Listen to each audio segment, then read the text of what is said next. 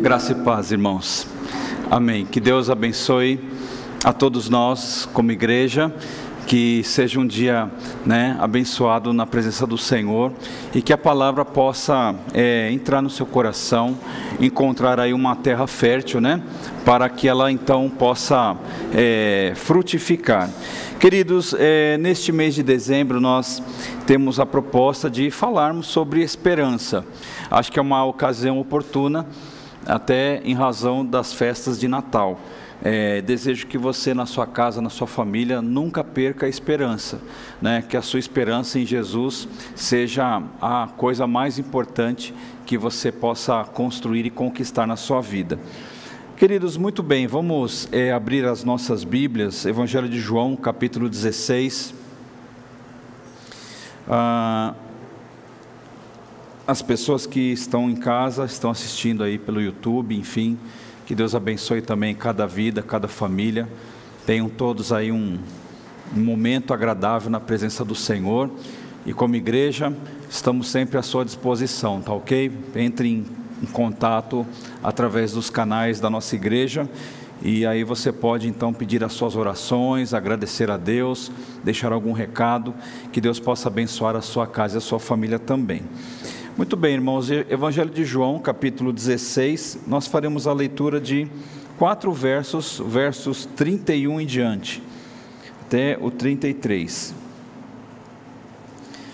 É, diz assim o texto: E Jesus respondeu: Então agora vocês creem, pois chegou a hora de vocês todos serem espalhados, cada um para a sua casa, e assim vão me deixar sozinho. Mas eu não estou só, pois o Pai está comigo.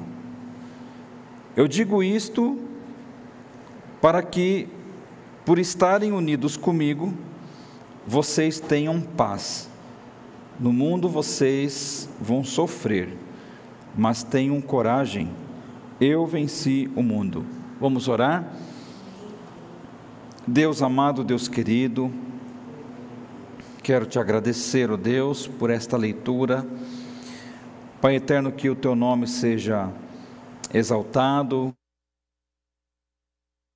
Ó oh Pai eterno, conduza esta mensagem aonde quer que ela chegar, ó oh Pai, que o nome de Jesus seja exaltado é, exaltado. Abençoe a cada vida e dê, Senhor, o seu recado a cada coração, em nome de Jesus. Amém. É, esperança numa sociedade adoecida é o tema da mensagem de hoje. Irmãos e irmãs, é sabido que é, desde o capítulo 13 do Evangelho de João, nós já é, falamos isso algumas vezes, e uma das coisas que é, no processo de aprendizagem é, se faz é a repetição. Quando nós repetimos a mesma coisa algumas vezes, as pessoas elas tendem a, a decorar aquilo, a tomar aquele conhecimento. E eu tenho dito, queridos, ah, na, nas ocasiões em que eu faço alguma mensagem, justamente nesses textos, a partir do capítulo 13 de João, e eu digo que é, Jesus estava com seus discípulos, ele já não estava mais fazendo aquelas viagens, né? aquelas é, peregrinações pelas, pelos vilarejos, as cidades e tudo mais, pregando o Evangelho. Ele já estava bem no finalzinho do seu ministério. E aqui Jesus começa então a, com mais ênfase, né, a falar sobre o que haveria de acontecer. Ele estava não apenas dizendo a respeito de si mesmo, mas também falando aos seus discípulos coisas que futuramente eles enfrentariam e que eles deveriam estar prontos para assumirem e viverem essas coisas que é, eles experimentariam no futuro próximo. É, tanto é que no próprio capítulo 17 deste evangelho, o que, que Jesus faz? Ele faz uma oração por nós ora por eles, pelos discípulos e ora por cada um de nós aqui. Eu não oro apenas por estes, mas por todos as, aqueles que hão de crer. Então, é, Jesus ele teve um olhar não apenas no seu tempo, mas sobre todo o tempo, sobre toda a existência. Isto nos cobre, isto nos é, envolve, e isto é uma bênção, queridos irmãos, como filhos e filhas de Deus, sabendo de que é, nós fomos e somos objetos deste amor de Jesus. Então, nesses últimos dias, Jesus então se dirigiu aos seus discípulos, dando palavras é, de encorajamento, palavras de esperança. Eles não estavam apenas ah, aprendendo coisas ou testificando de milagres, né? Porque, queridos, é, olha só que coisa incrível, né?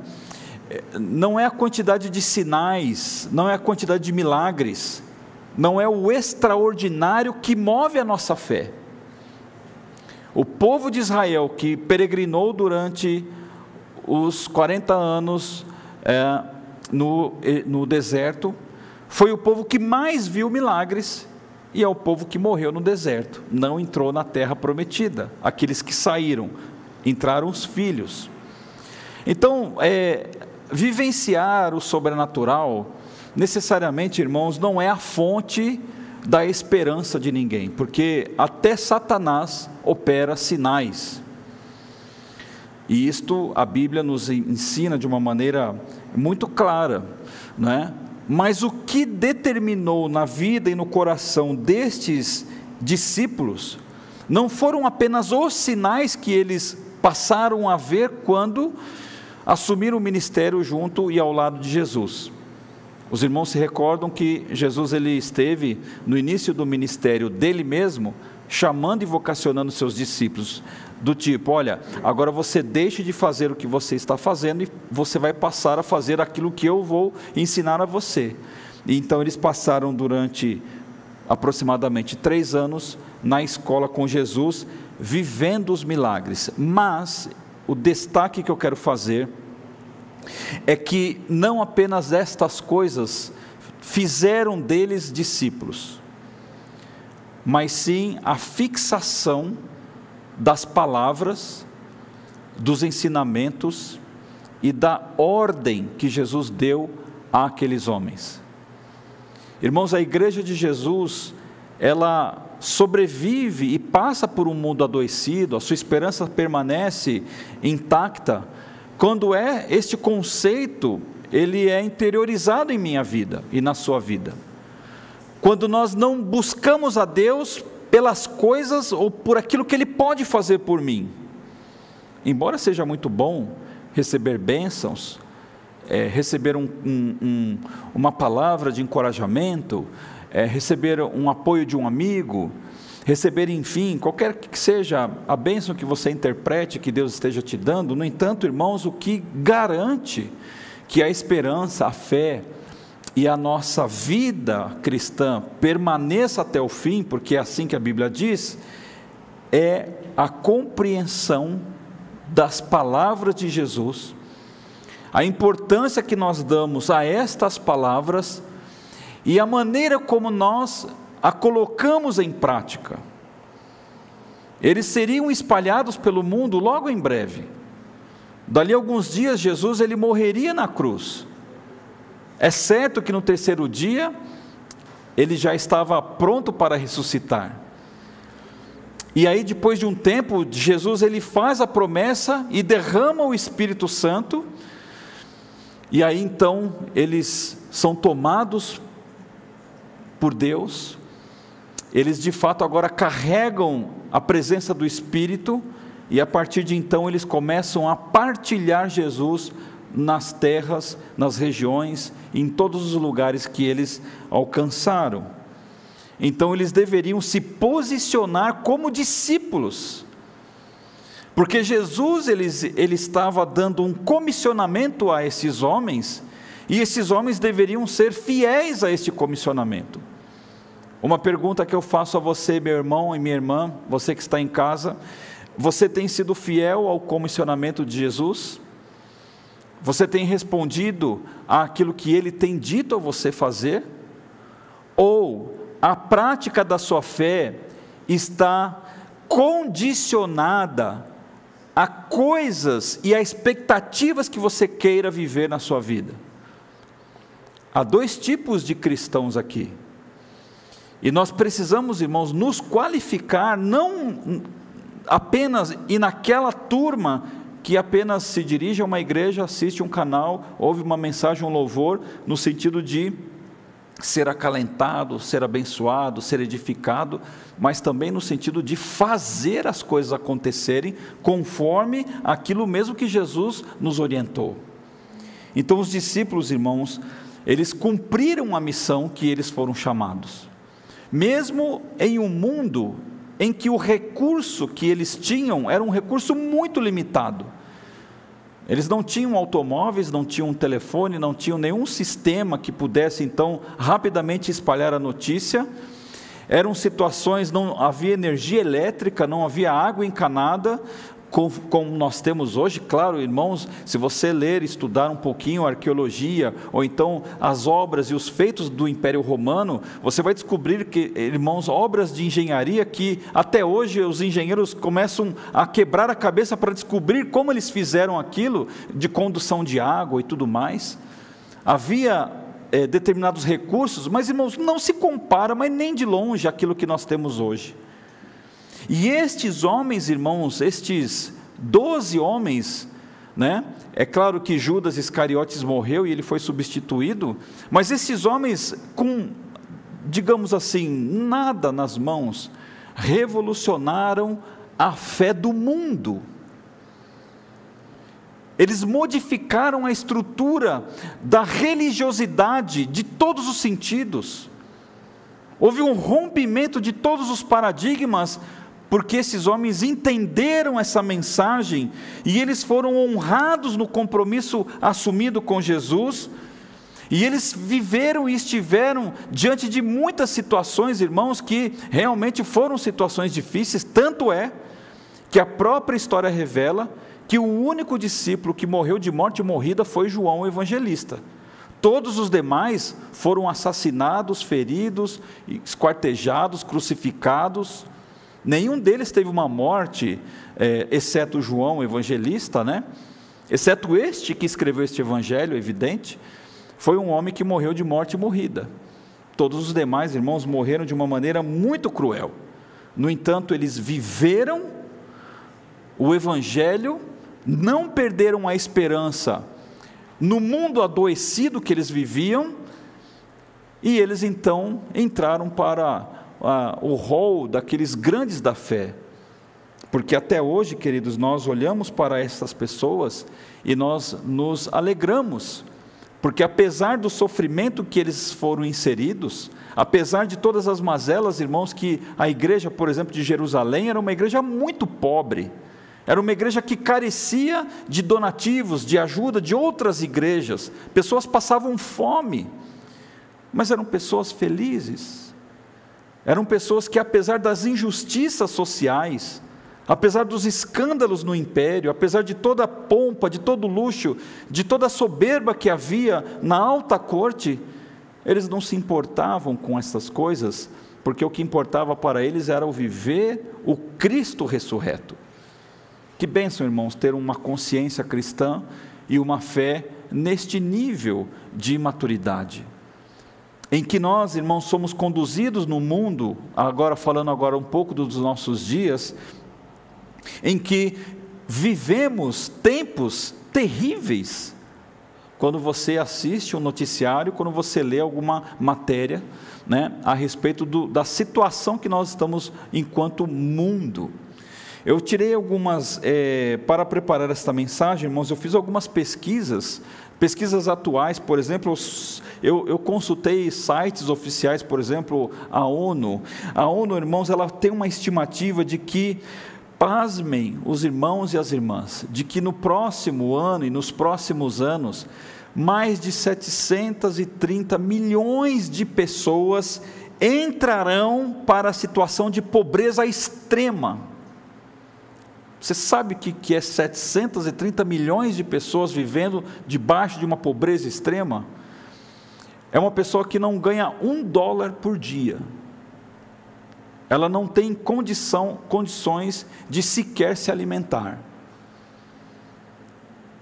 Esta é a, é, a, é, a, é a realidade do nosso mundo. Irmãos, estimativas é, falam que é, cerca de 235 milhões de pessoas vão precisar de ajuda no próximo ano em relação a doenças. 230 milhões, irmãos, é a população do Brasil. Pessoas vulneráveis, pessoas que não têm amparo nenhum, não têm SUS, não têm amigos, não têm parentes, pessoas que dependerão de alguém para que elas não morram. Quanta dor que a fome e a miséria não produz, não é mesmo? Quanta dor, queridos, que pessoas assim elas vivem. A OMS, eu vou ler um texto aqui interessante para que você tome conhecimento. E às vezes, irmãos, é bom saber dessas coisas, porque às vezes a gente vai valorizar um pouquinho mais aquilo que nós vivemos, não é? É a área aqui da nossa querida doutora. A OMS considera a saúde mental uma área negligenciada, que recebe dos países em média 2% do orçamento destinado à saúde, somente 2%, doenças de ordem psicológicas. Embora as doenças neurológicas e psiquiátricas, irmãos, afetem quase um bilhão de pessoas no mundo, um bilhão de pessoas sofrem algum tipo de transtorno, algum tipo de doença.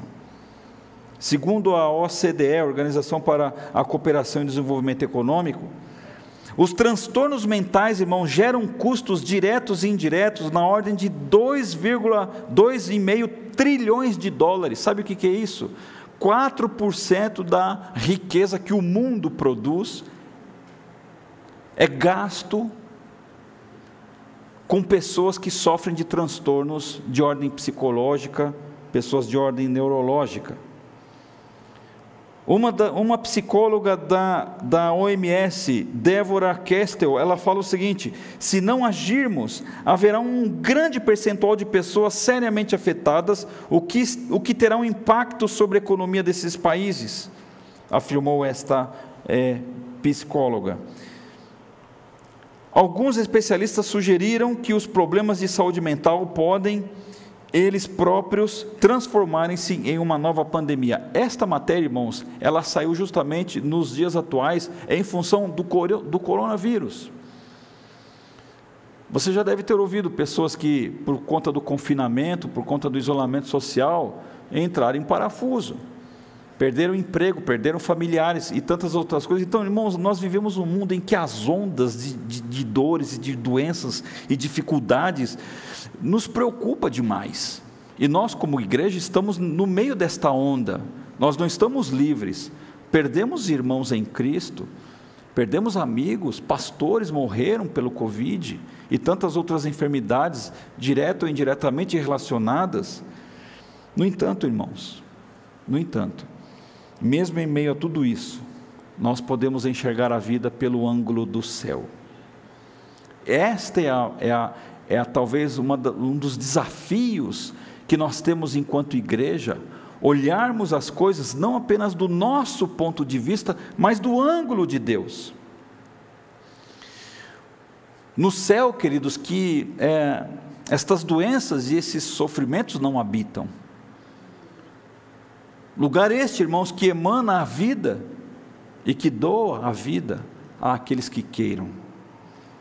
Nós somos encorajados, irmãos, assim como Jesus encorajou os discípulos, a sermos pessoas esperançosas em meio e em, to, em meio em todo em todo meio que nós estivermos, em qualquer que seja o lugar, em qualquer que seja a circunstância, nós fomos instruídos, assim como os discípulos foram, a sermos perseverantes na esperança. Temos um comentarista bíblico, irmãos, que eu gosto muito das suas literaturas, Frederick Bruce. Ele diz, ele faz um comentário sobre é, este texto aqui do Evangelho de João. Ele faz a seguinte colocação: olha que coisa bonita. Existem duas esferas de existência duas esferas de existência. Quando ele lê é, João 16, no verso 33, que fala: Eu digo isto para que, por estarem unidos comigo, vocês tenham paz. Aí este autor ele fala assim, uh, Frederic Bruce, ele diz o seguinte: existem duas esferas de existência, em mim e no mundo. Para nós cristãos, qual é a esfera da existência que nós habitamos? Nós habitamos nele, amém? Amém. amém. É assim que nós devemos ser.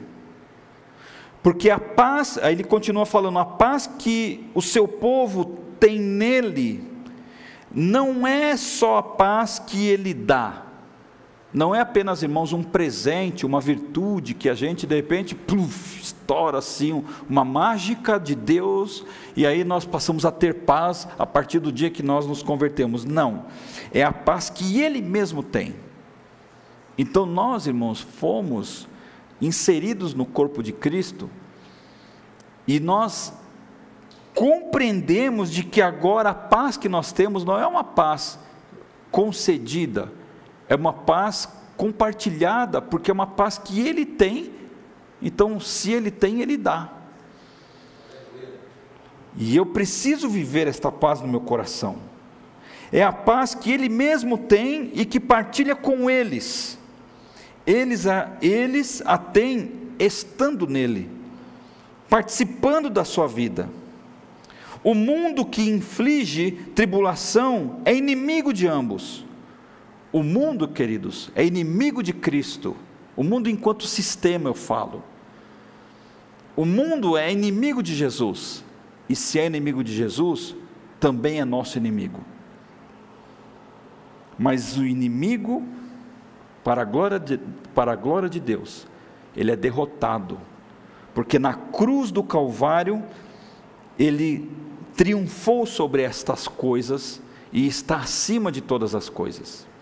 É o que diz este autor Frederic Bruce.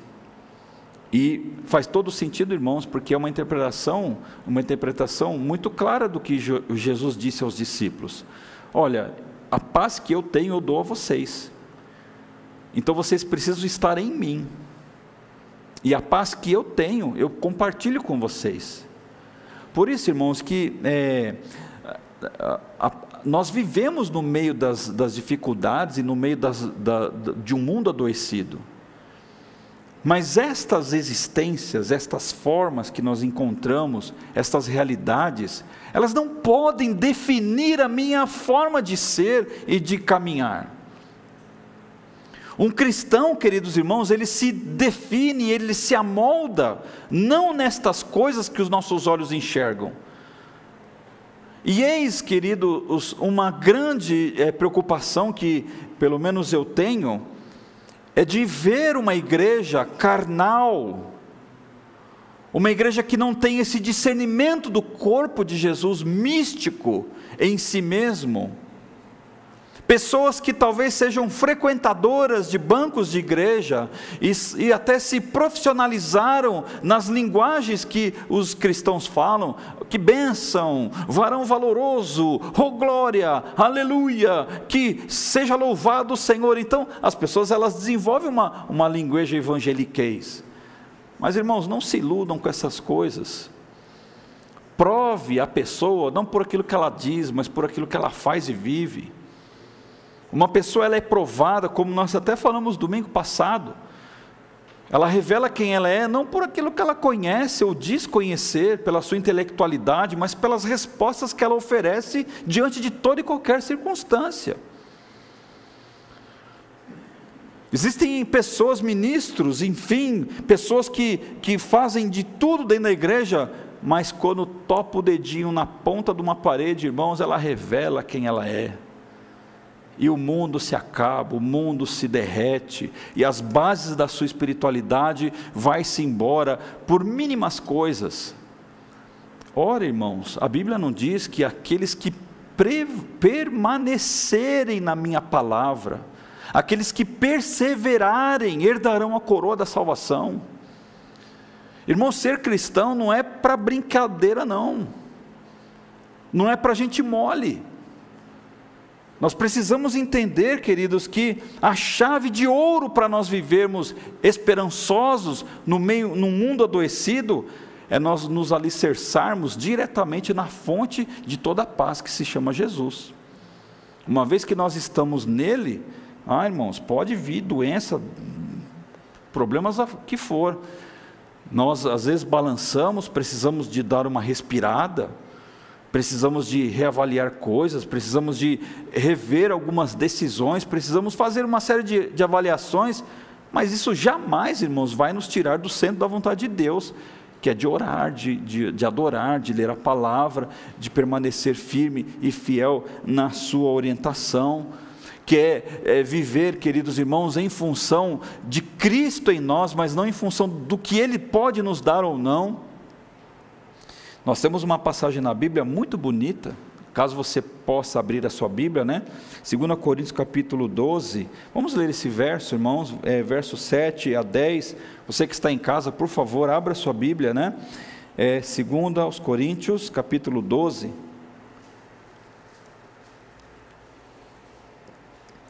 É, a partir do versículo 10, veja que. Ah, o apóstolo Paulo é quem vai dizer aqui essas palavras. Muito a ver com aquilo que o próprio Senhor Jesus eh, falou em João 16, que no mundo eles teri, nós teríamos aflições, né? Paulo ele fala o seguinte, 2 Coríntios 12, a partir do verso 7. Vou ler o 7 até o 10. Mas para que não ficasse orgulhoso demais por causa das coisas maravilhosas que vi, eu recebi uma doença dolorosa, que é como um espinho no meu corpo. Ela veio como um mensageiro de Satanás para me dar bofetadas e impedir que eu ficasse orgulhoso. Três vezes orei ao Senhor pedindo que Ele me tirasse esse sofrimento, mas Ele me respondeu: A minha graça é tudo o que você precisa pois o meu poder é mais forte quando você está fraco. Portanto, eu me sinto muito feliz em me gabar nas minhas fraquezas, para que assim a proteção do poder de Cristo esteja comigo.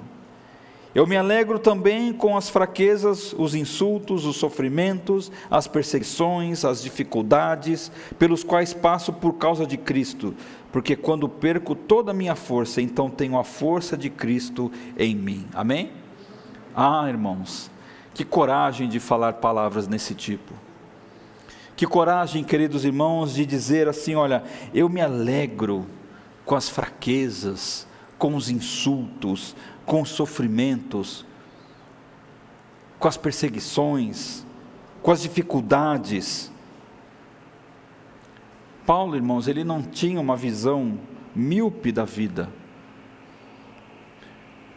Nós podemos ser míopes, eu tenho, irmãos, um grau de miopia na, minhas, na, na, na minha visão. Se eu tirar os meus óculos, eu, eu enxergo um pouco mal por isso que eu tenho que usar uma lente para corrigir o ângulo, a, sei lá o que, que é lá. Mas, irmãos, enquanto fisicamente a gente pode corrigir com uma lente, né? Aí você fica, tira a lente, enxerga mal, põe a lente, enxerga bem. Esta lente, irmão, simbolizada aqui no óculos, precisa ser a lente do Espírito. Quando nós tiramos a presença do Espírito da nossa vida, nós vemos somente o que não presta. Mas quando o Espírito Santo, irmãos, ele está desnudando ou descortinando, melhor dizendo, a nossa visão espiritual, isso se chama discernimento, nós encontramos bom ânimo, até mesmo no dia da crise.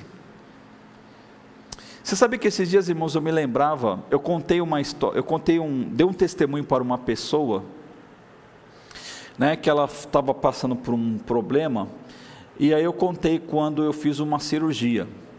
E eu fiquei o dia inteiro, né, com uma dor terrível. E eu me lembro muito bem, irmãos, o Marcos, a Luciene e a irmã Lourdes. A irmã Lourdes não está aqui hoje, né? Eles me visitaram neste dia no hospital. E, irmãos, foi um ato de milagre, porque eles oraram E eles saíram do quarto, quando a porta baixou, bateu, melhor dizendo, a dor foi embora. Eu falei assim: Nossa, o que aconteceu? Foi um milagre. Mas irmãos, como foi bom aquela dor. Existem dores na vida, irmãos, que nos marcam,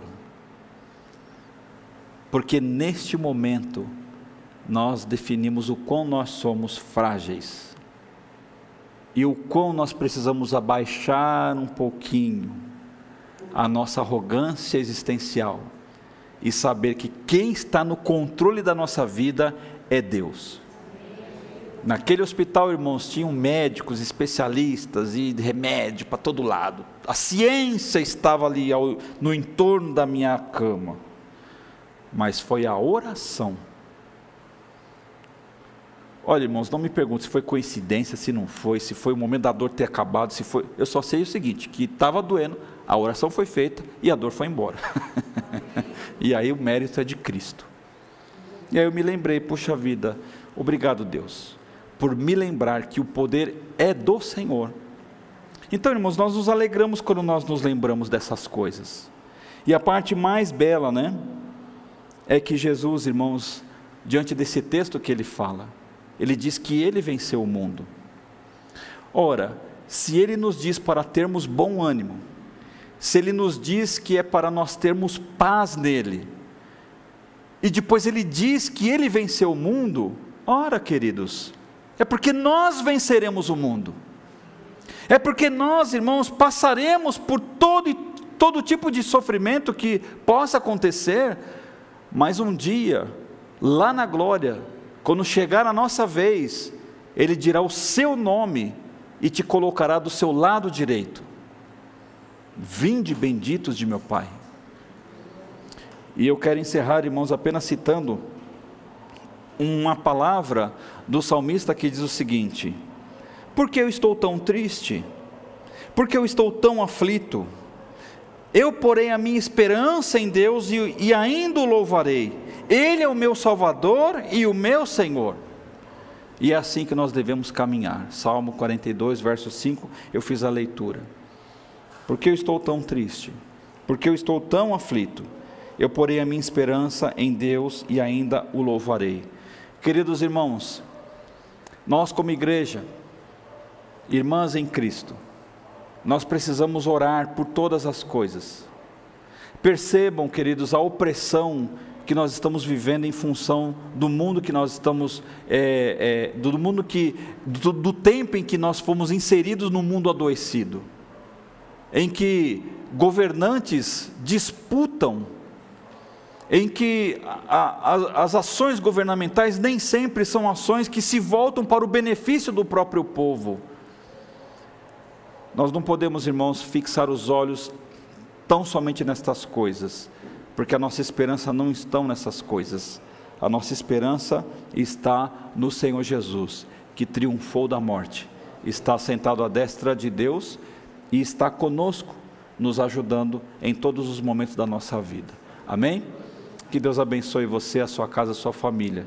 Se por acaso há pessoas aqui ou nos assistindo aí pela internet que é, perdeu aí um pouco da sua esperança, né? Volte-se para Jesus. Esse é o caminho mais curto. Não precisa, não precisa pagar promessa, né? Não precisa ir ali, andar não sei quantos quilômetros e não sei o que mais. Por favor, meu querido, esse, esse sacrifício ele não é válido. O sacrifício real é o sacrifício da cruz do Calvário, e somente isso. Respeitamos todas e quaisquer formas de as pessoas acreditarem em Deus, mas já que nós temos a oportunidade de falar, nós não podemos deixar de falar. Não precise fazer isso. Apenas aceite Jesus e viva, e viva o amor do Evangelho. Vamos orar. Deus amado, Deus querido, nós queremos te agradecer porque o Senhor é bom, poderoso e fiel. O Senhor nos guarda, nos livra do mal. O Senhor disse aos seus discípulos, ó Deus, que no mundo eles teriam aflições, mas que era para que eles tivessem um bom ânimo, porque o Senhor venceu o mundo. Ah, Deus amado, obrigado, Pai, porque este mundo não pertence a nós e nós não pertencemos a este mundo. Nós estamos aqui, Senhor, como peregrinos do Senhor, desfrutamos das coisas desta terra, mas o nosso coração, ó Deus, está na nossa casa celestial. Abençoe, Deus, as pessoas que nos ouvem nesta noite. Ó Deus amado, que o Senhor Jesus, ó Deus, possa entrar nestas famílias, possa modificar, ó Deus, a estrutura desta crença. E o Senhor, ó Deus, possa ser confessado como único e suficiente Senhor e Salvador. Deus amado, se alguém, ó Deus, que tem, que está ouvindo esta mensagem, que nunca tomou uma decisão ao lado de Jesus, que hoje seja o dia favorável para que ela declare que só o Senhor Jesus salva. Ó Deus amado, muito obrigado, Pai, porque o Senhor é bom e a tua bondade dura eternamente. E nós oramos em nome de Jesus. Amém.